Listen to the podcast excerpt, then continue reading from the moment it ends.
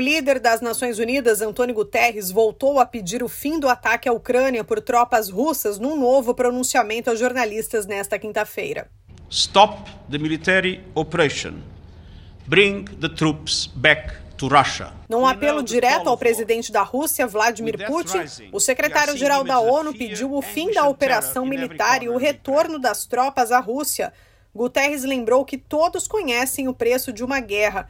Com o aumento das mortes, ele destacou que o que se vê são imagens do medo, da angústia e do terror em cada esquina da Ucrânia. Antônio Guterres afirmou que o mundo está assistindo às operações militares da Rússia dentro de um território soberano numa escala que a Europa já não via há décadas. A situação começou a se agravar na segunda-feira, quando o presidente russo Vladimir Putin anunciou que reconhecia a independência de duas regiões separatistas ucranianas, Donetsk e Luhansk, que ficam no leste da Ucrânia e na fronteira com a Rússia. Antônio Guterres afirma que as medidas unilaterais estão em conflito direto com a Carta da ONU.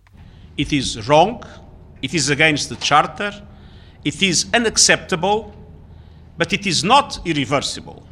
Para o secretário-geral, a ofensiva militar é errada contra a Carta das Nações Unidas, inaceitável, mas não é irreversível.